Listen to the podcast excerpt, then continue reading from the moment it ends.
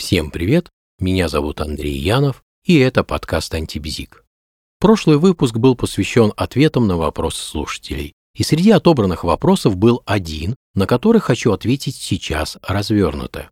Вопрос звучит следующим образом.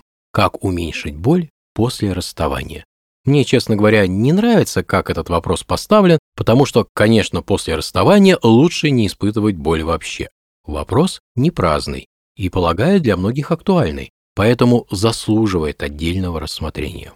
Конечно, все расстаются по-разному. Кто-то очень даже радуется факту завершения отношений. Кто-то сухо делает выводы, кто-то стремится навстречу новым отношениям и радуется открывшимся возможностям. А кому-то больно от только что прерванных отношений. И порой боль может достигать внушительных масштабов и даже превосходить любую физическую боль. А что болит-то? Могу показаться нетактичным, и как бы некоторым слушателям это странно не показалось, но болит все то же, что и у алкоголика или наркомана. Да-да, я говорю о синдроме отмены. Суть его в реакции организма на прекращение приема психоактивного вещества. Механизм происходящего прост. Когда любимый человек рядом, стимулируется высвобождение ряда нейромедиаторов, которые связаны с удовольствием. Так активируется система вознаграждения мозга и возникает чувство удовлетворения от близости с любимым человеком. Как только человек лишается этой близости, уровень медиаторов, связанных с удовольствием, тут же падает ниже критического и возникает вышеупомянутый синдром отмены.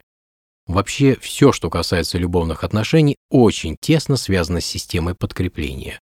С одной стороны, если психика осознает прекращение отношений и прогнозирует уменьшение удовольствия, то тут же начинает бить тревогу и настойчиво требовать вернуть все, как было. А с другой, низкий уровень медиаторов, связанных с удовольствием, крайне, скажем так, неприятен.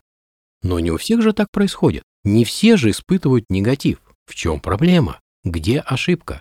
Как показывает практика, у людей, кто вот так вот болезненно переживает расставание, завершение отношений, у них только один источник удовольствия. А когда они его лишаются, наступает синдром отмены. Поэтому крайне важно уметь жить интересно, чтобы была масса таких источников. Тогда, если один перестал поставлять удовольствие, его отсутствие с лихвой компенсируют другие. Так что, повторюсь, не хотите страдать, живите интересно. Кстати, хочу заметить, что синдром отмены наблюдается и при прекращении приема некоторых лекарств. После такой отмены те патологические процессы в организме, на которые и было направлено действие лекарства, начинают вновь преобладать. Так может быть и после прекращения отношений начинается сходный процесс, то есть один партнер в паре компенсировал недостатки другого, а когда его не стало, то расцвело все то, от чего и возникает негатив. Что еще может болеть?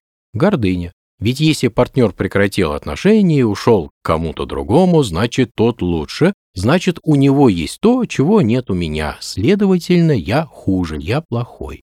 Что делать? Рецепт очень простой – создать четкий образ себя. Как это сделать? Об этом подробно рассказано в подкасте с названием «Про самооценку». Что еще может быть?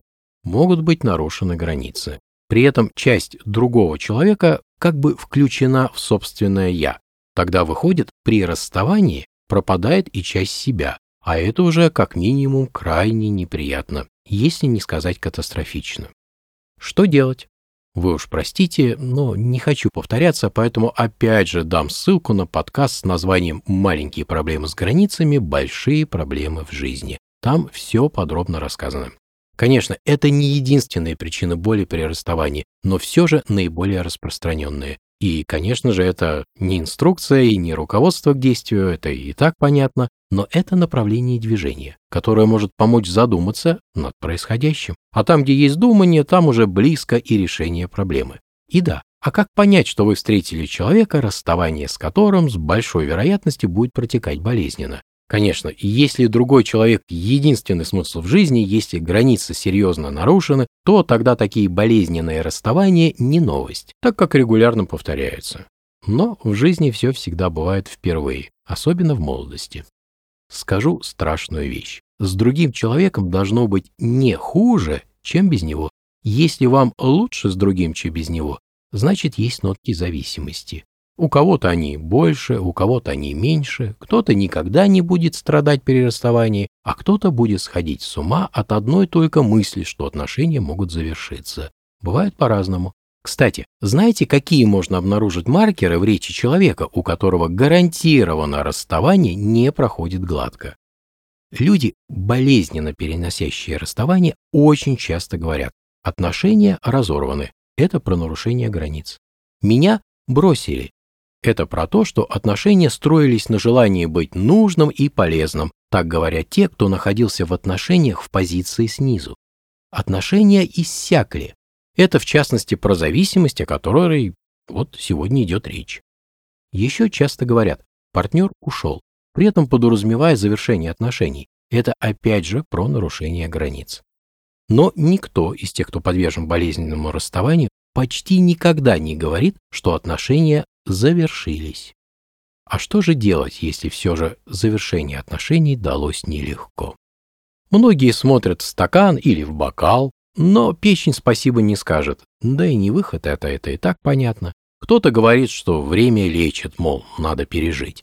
Только вот что именно человек переживает и кем он себя все это время считает? Жалеет ли он себя все это время? А то время может затянуться, и тогда можно свыкнуться будет с мыслью, что счастья в отношениях нет, нормальных отношений тоже в принципе нет, а сам человек может начать себя считать слабым и беззащитным. И тут и страх новых отношений, кстати, тоже не за горами. Можно, конечно, начать ненавидеть бывшего партнера.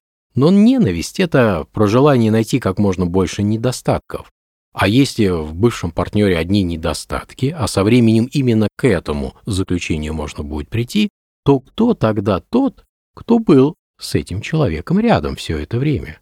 Ответ очевиден. Так что это тоже не выход. Можно, конечно, тут же найти замену, но это будет работать только если пострадала самооценка, да и редко такие замены бывают хорошими. Обычно быстро пропадает интерес. Безусловно, лучше всего жить интересно, тогда таких проблем не будет вообще. Это проверено опытом многих людей. Но опять же не выход, так как на это потребуется время. Очевидно, лучше всего отвлечься. Найти занятие, требующее много сил и энергии и одновременно доставляющее удовольствие. А еще простой совет – послушать музыку. Экспериментально доказано, что приятная музыка увеличивает выработку дофамина, а ведь именно этого медиатора в данной ситуации как раз и не хватает. На этом есть желание завершить это короткое повествование. Всем всего доброго, всем пока.